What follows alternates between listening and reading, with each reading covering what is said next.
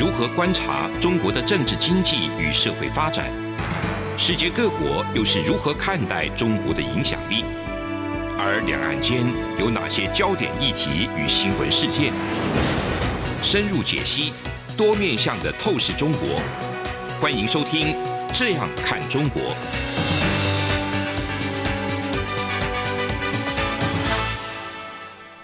各位听众您好，我是主持人蔡明芳。您现在收听的是中央广播电台《这样看中国》节目，蔡明芳时间。那我们今天要谈的主题呢，是在这个乌俄战争之下，哈，就是乌克兰跟俄罗斯，哈，这个俄罗斯去呃侵犯乌克兰的一个领土之下，所造成的整个国际的一个动荡，那以及民主国家对于像俄罗斯这样的一个行为所采取的一个经济的制裁。那可能对于整个经济所产生的一个影响，我想我们今天呢看到这个乌克兰呢，那面对俄罗斯这样的一个武力侵犯的一个行为呢，那整个乌克兰还包含这个世界民主的这些国家呢，基本上都是非常支持乌克兰的。那我们可以看到，就是说从俄罗斯一直不断想要侵犯乌克兰开始。其实大家就一直在讨论一个议题，因为基本上俄罗斯它的天然资源很丰富，那乌克兰呢，它也有很多的这个所谓的农作农产品在出口，所以呃，当这个俄罗斯可能对于乌克兰采取军事行动的时候，其实让很多人会去担心说，到底这个会不会对于整个大宗原物料的动荡带来影响？但是其实呃，我们必须要更关心的是。俄罗斯这样的行为会不会对于整个民主体制造成很大的一个伤害？也就是说，我今天可不可以看到一个国家，他的行为并不是我喜欢的，我就去侵犯他？哦，我想在目前为止看起来，这也是不被世界各国所允许的。哈，那我想我们在之前看到，即便说香港是中国在治理的，那中国用它。自己的想法，那去侵犯香港原来这个一国两制的一个原则，那其实也受到世界各国一个挞伐。我们可以看到，过去中国在这个危害香港人权的时候，那其实也是引起世界各国非常多的这个愤慨。那甚至当时的这个呃美国总统川普呢，也对于这个香港实施。一些制裁的这个行动哈，那我们看到这个乌克兰现在面对这个问题的时候，第一个就是说，现在美国呢用实施经济制裁，让俄罗斯呢不能用这个美元来交易，呃，主要就是说美国断掉了两家俄罗斯呢这个银行他们非常大的一个经脉哈，那俄罗斯的这个经脉当然主要就是限制他用。国际主流的这个货币交易的能力，那对于俄罗斯呢，实施高科技的这个出口管制，来钳制俄罗斯的经济跟这个军事发展的一个能力。呃，美国这样子去做，它主要就是说，它的制裁对象包含这个俄罗斯的前两大银行，这个呃联邦储蓄银行，还有俄罗斯的这个外贸银行，还有三家这个金融机构呢及各自的子个子公司。禁止与美国美元来交易，冻结在美国的一个资产。那我想这件事情其实它的影响就蛮大了哈，因为我们都知道这个美元是现在世界主要的交易的货币。那一旦我没有办法拿美元来当做交易货币的时候，那我就要改采其他的货币。那改采其他货币的话，我们就会面临到另外一个问题，就是说欧洲的国家，或者是说日本，或者是说中国，那你可不可以用这些国家的货币来做交易？那一旦被美国这个实施制裁的时候，事实上美国也不允许其他国家的银行用美元来跟俄罗斯做交易，所以这个对于俄罗斯本身来讲，它的影响是非常非常大的。那限制高科技产品的这个出口呢？那主要就是俄罗斯有非常多的这个军事武器，它可能都需要这些晶片厂商他们所提供的这个晶片。那事实上，这也会一并受到这个美国科技管制的一个制裁。那日本政府呢，它其实也是冻结这个资产，然后禁止半导体的这个出口。欧盟的话，他们是制裁锁定在能源、金融产业哈。那像这一些。一连串的这个对于像美国为主呃，对于这个俄罗斯采取的这些金融的这种制裁呢，大家现在未来再继续关心的，就是说，到底对于呃 SWIFT 的这个系统会不会把俄罗斯排除？这个是我们等一下可以再进一步来关心的。那我们可以看到，当一个国家就是像美国，它去对于美元实施金融制裁，让你不能用美元，最主要的原因来自于哪里？因为它是主要的货币。那一旦美元没有办法使用，你可能就要改用其他货币。当美元无法使用的时候，那美国又是主要的货币，你可能就会使得很多的厂商不敢跟你交易。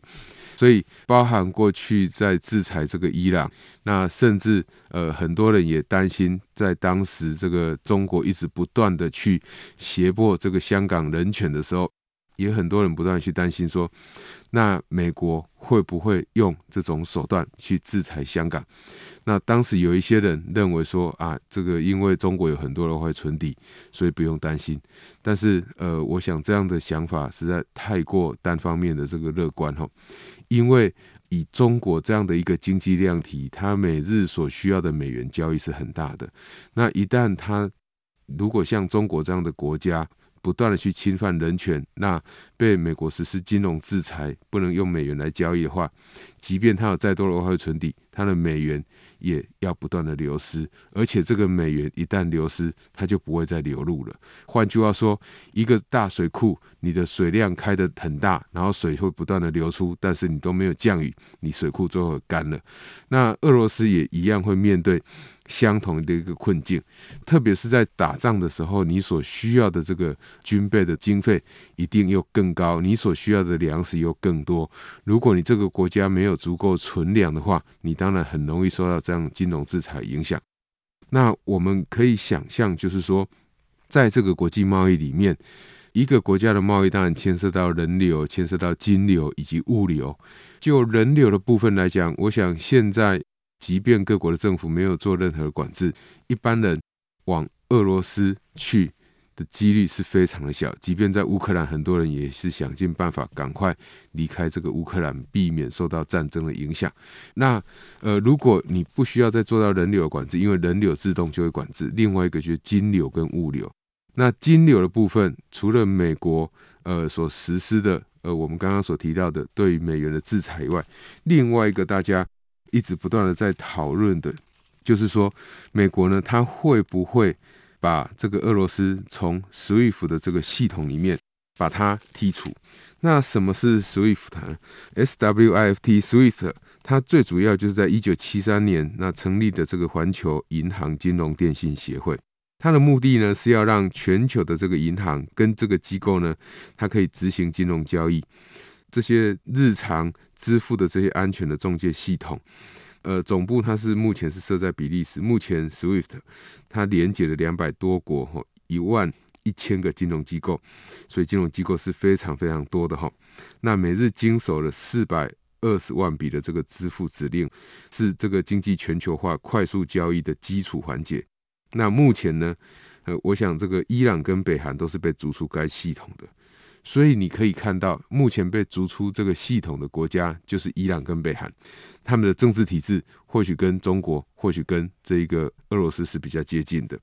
那俄罗斯目前他在继续这个用军事去侵犯这个乌克兰的一个行为，大家在这个准备。目前欧盟呢，哦，它是已经有对于特定的这些许多这个俄罗斯的银行呢，有把它逐出 SWIFT。那一旦你真的确定的被逐出这样的一个金融电信协会的话，你的影响就会很大。为什么呢？因为跨境的金融，它是对经济的所有的面向，包含像贸易啊、投资啊、汇款这些都会有影响。所以我只要把这个 SWIFT 切掉以后，那你的贸易、你的投资、你的汇款都会受到影响。换句话说，就是终止。那大家可能或许会觉得说，反正被逐出 SWIFT 就只有这一段时间。那一旦呃这个军事结束了以后，他可能就会回来。我想这个东西也不能太过乐观。好，那也就是说，你如果持续有这种军事去侵犯这些民主国家意图的这一些国家呢，那一旦你被逐出 SWIFT，当然你受到的影响就会很大。你不可能在短期之内就恢复 SWIFT。所以，即便不管未来战争的结果会如何，但是一旦先进国家对于如果他们对于这个俄罗斯采取这样的一个制裁的话，很多的新闻报纸称它叫做金融的这个核弹级的制裁。那一旦采取这样的一个制裁的话，我们可以确定一件事情：俄罗斯对外的贸易一定会减少，而且会瞬间的消失。那对外的贸易，除了我们讲的这个一般的经常账的这种贸易以外，也就是说货品的往来以外，双方的这个投资一定会受到很大的影响。如果没有外来的投资，如果没有办法有产品的出口，那俄罗斯的就业自然就会雪上加霜。一旦俄罗斯的这个就业本身出了问题以后，俄罗斯在本身的经济的稳定性一定也会更加的这个困难，更加的这个不稳定。那原因是因为在战争的时候，那现在呃俄罗斯已经受到美国的一个呃美元的。禁止使用这种金融制裁，所以俄罗斯已经开始发生所谓的挤兑。那很多的投资机构也纷纷的希望把俄罗斯的债券赎回，在俄罗斯的投资慢慢撤出。但是俄罗斯目前是采取非常严格管制。但是不管如何，在这样的一个趋势之下，我们可以预期得到整个俄罗斯它的投资是瞬间的在消失。而且俄罗斯它整个投资的信用评等也被这个标准普尔给调降。那我们知道，如果一旦你的信用评等被调降的话，它所带来的后果就是，你这个国家一旦要再发债，你给的利率要很高，然后你债券的价格是非常低的，也就是垃圾债券。呃，如果你这个国家你接下来没有新的投资产品，没有办法出口。代表你的偿债能力也会出问题。那如果你偿还债务的能力出问题，不是变成垃圾债券而已，根本就是壁纸。所以在这样一个情况之下，我想，呃，我们海内外的这个听众朋友还是要非常注意，未来你在投资一个国家的时候，如果这个国家它的政治体制是相对比较不透明，它是很有可能会去对一个国家采取。这个军事行动的话，呃，我们都要非常小心，因为这个国家它的债券随时有可能会变币值，因为一旦发生战事的话，很多的事情不是大家可以预料的。我想是在这个部分要先提醒大家要特别注意的。那我们节目进行到这边，我们先休息一下。这里是中央广播电台《这样看中国》节目，蔡永芳时间，我们节目稍后回来。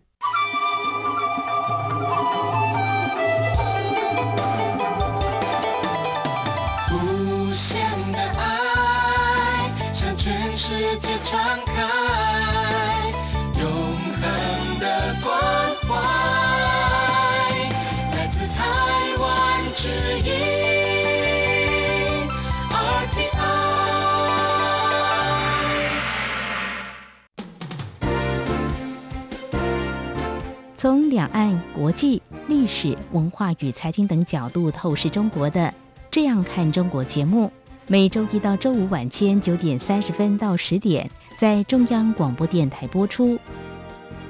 如果您对《这样看中国》节目有任何收听想法或意见，欢迎寄信到台北市北安路五十五号，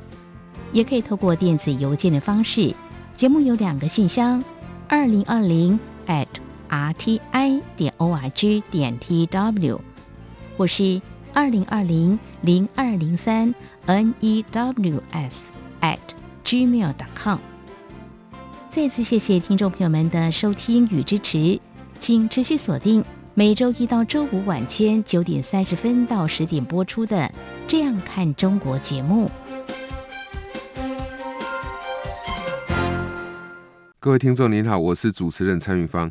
你现在收听的是中央广播电台《这样看中国》节目，蔡明芳时间。那我们继续要接下来要探讨的呢，是整个在面对这个乌克兰的一个俄罗斯对乌克兰采取这个军事武力的时候，呃，目前面对的是到底主要的国家对于俄罗斯是不是要逐出 SWIFT，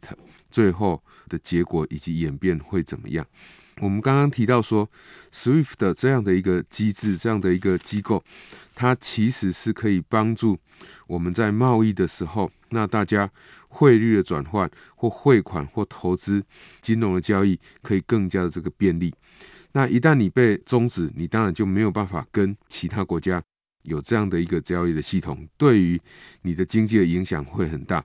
因为呃，我们都知道哈，为什么从过去在货币的使用上会从金本位制，然后后来金本位制被这个慢慢的让大家这个不再使用，其实有一个很大原因就是。随着大家的国际贸易越来越密切，我不太可能再带着黄金到世界各国去做交易，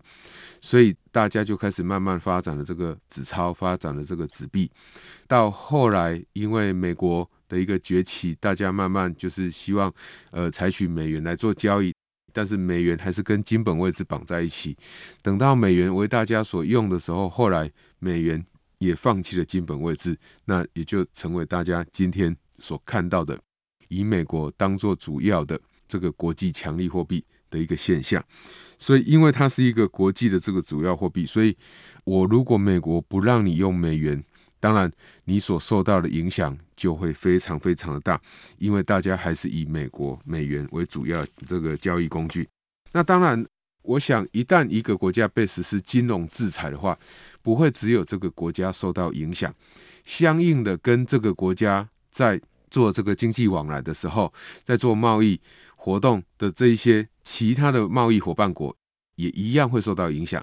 所以，我们可以继续未来去观察，就是说，到底美国或欧洲会不会在 SWIFT 的这个系统上有进一步的这个行动，就要看大家去考虑。比如说，现在呃，许多人所最常提到的就是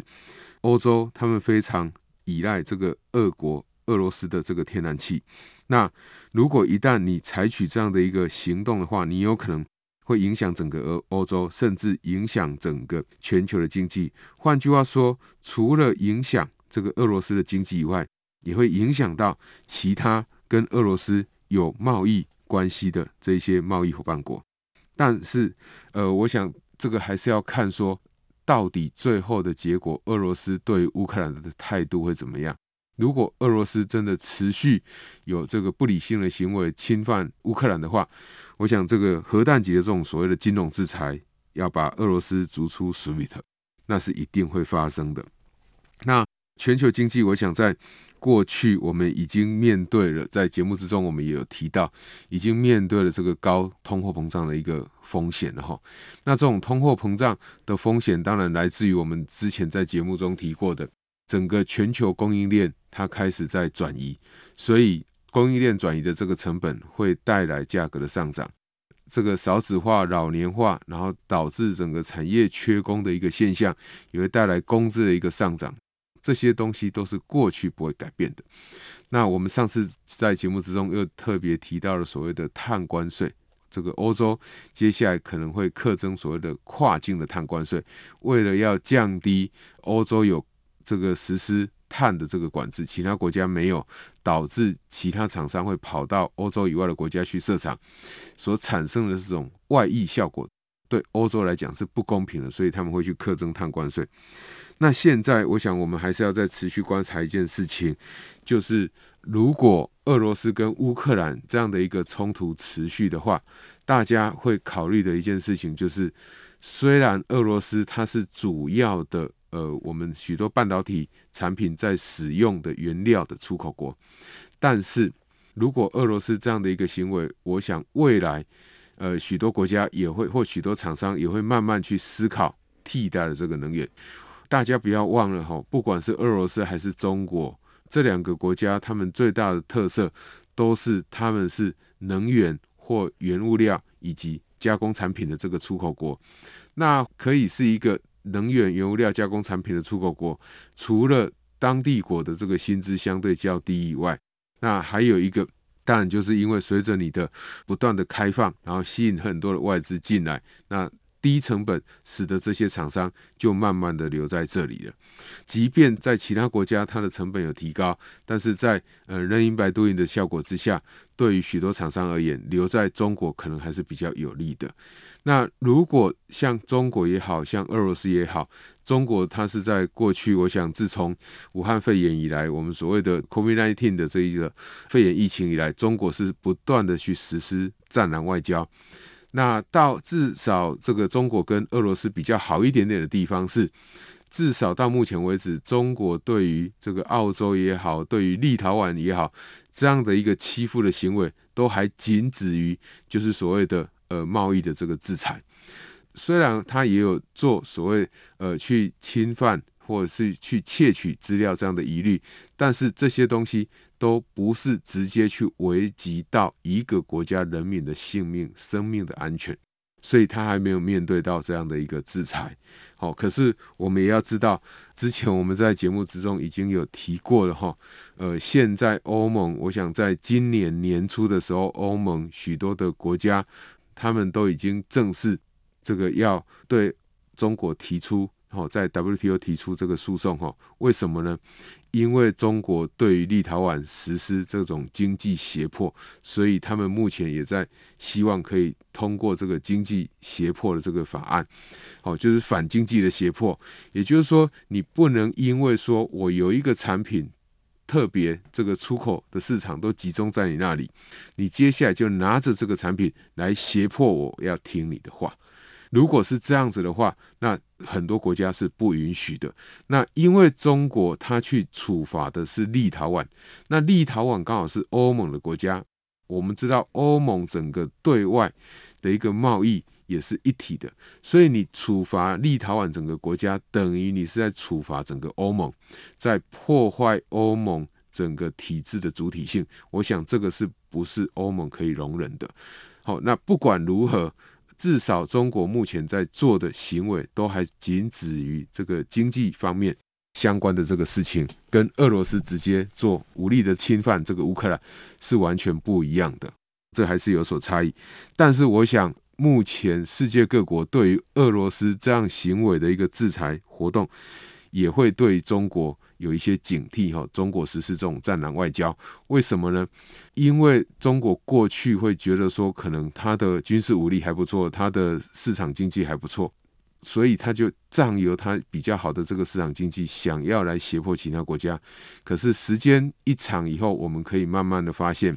中国的经济虽然还不错。可是现在，它也面临到整个供应链在往外移转的一个威胁，对于中国未来经济发展的这个不确定性是相当高的。那中国在这个礼拜。好的，礼拜四、礼拜五就会召开这个所谓的两会，会去讨论经济的一个议题。那我想看看这个经济议题，他们所聚焦的一个问题是什么？我们下礼拜可以来跟各位听众朋友分享。但是，我想在中国这里跟俄罗斯，如果他们一样面对 SWIFT 的问题的话，我想中国面对的 SWIFT 的问题又更为复杂，因为大家都知道，中国是世界的工厂，而且中国跟世界各国的这个经贸往来，其实是比俄罗斯更加的一个密切。那俄罗斯它充其量它是这个全球第十二大的经济体，跟中国的这个经济量体的这个排名还是有很大的一个差距的。所以一样是呃要逐出 SWIFT，在不同国家的影响性。必须要去看这个国家它本身的经济量体跟世界各国的连接，它的高低是怎么样的。好，那我们刚刚提到这个俄罗斯的问题以后，我想最重要的一件事情就是世界贸易。过去很多人都会讲政治归政治，经济归经济，可是在这一次的事件里面，我们可以看到。政治跟经济其实是分不开的，为什么呢？因为其实政治某种程度，它是在维护这整个，不管是政治还是法律，都是在维护这整个经济体系或全球体系的生产环境以及投资的环境。那一旦政治出现不稳定的时候，整个经济环境一定会出现不稳定。如果像俄罗斯去侵犯乌克兰这样的一个行为，去破坏一个国家或破坏一个地区，它的经济的稳定性的话，就会引起其他国家的一个关注。我想这个是我们要特别未来在持续注意的。另外一个，我们从这一次的事件里面，其实大家可以去思考的，就是说，过去大家可能会依赖俄罗斯产品的出口，刚刚讲过，会依赖中国产品的这一个出口，中国的生产。可是，当你慢慢发现到说，如果这些国家都会不断的去造成区域不稳定的时候，或造成这个呃我们所谓的区域的政治安全被破坏的话，那你还会跟他往来吗？我想这个往来的程度会弱化。不至于说，比如说，诶，中国实施所谓的战狼外交，那是不是世界各国就不跟他往来？我想不会不跟他往来，但是往来的密切程度一定会跟其他国家有所不同，跟过去比较不关心这件事情的国家会有所不同。过去大家都认为说，比如说在呃美国政府拜登总统，他不断的去试出说，俄罗斯非常有可能几率非常大会去。攻打这个乌克兰，有许多国家，他们还是不认为，或许多的专家还是不认为这会发生。那现在事情发生了，如果你没有未雨绸缪，如果你没有呃先把你所应该要使用的这些能源的库存量先准备好的话，我想这些没有准备好的国家，他们自己本身的一个物价。就会受到这种国际局势会有很大的一个波动。那石油的东西是没有办法，因为石油是掌控在特定的少数国家上面。那俄罗斯一旦在石油的供应上，因为美元交易的问题出了问题以后，或因为战争造成这个油轮这个输运的时候不顺的时候，当然就会造成国际油价的上涨。最后一个我们要强调就是说，大家可以看到，在这一次乌克兰跟俄罗斯的冲突里面。俄罗斯去侵犯乌克兰的时候，乌克兰关闭这个领空是为了要确保这些飞机的飞航的安全。那世界各国不让俄罗斯的这个航空器飞过去，最主要就是不再跟俄罗斯有任何的这个贸易的这个往来。所以，呃，我们之前刚刚才讲了物流跟金流，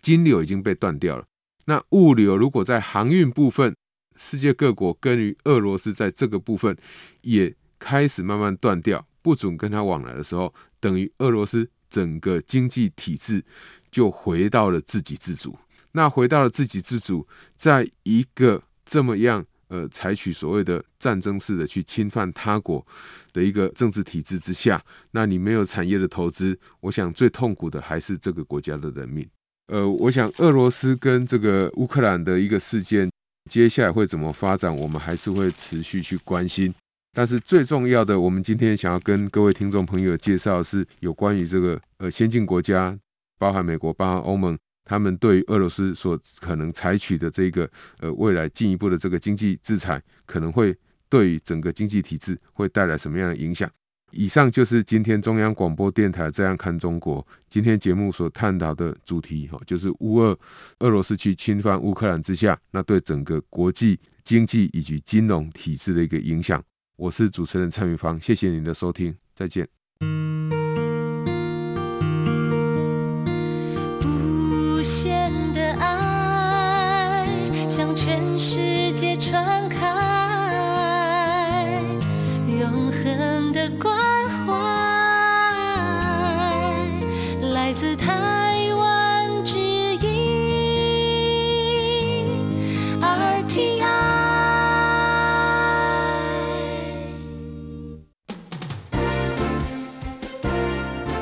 从两岸、国际、历史文化与财经等角度透视中国的《这样看中国》节目，每周一到周五晚间九点三十分到十点在中央广播电台播出。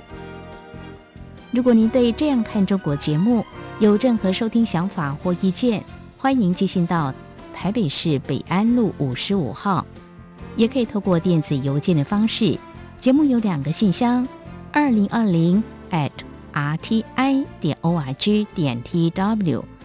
或是二零二零零二零三 n e w s at gmail dot com。再次谢谢听众朋友们的收听与支持，请持续锁定每周一到周五晚间九点三十分到十点播出的《这样看中国》节目。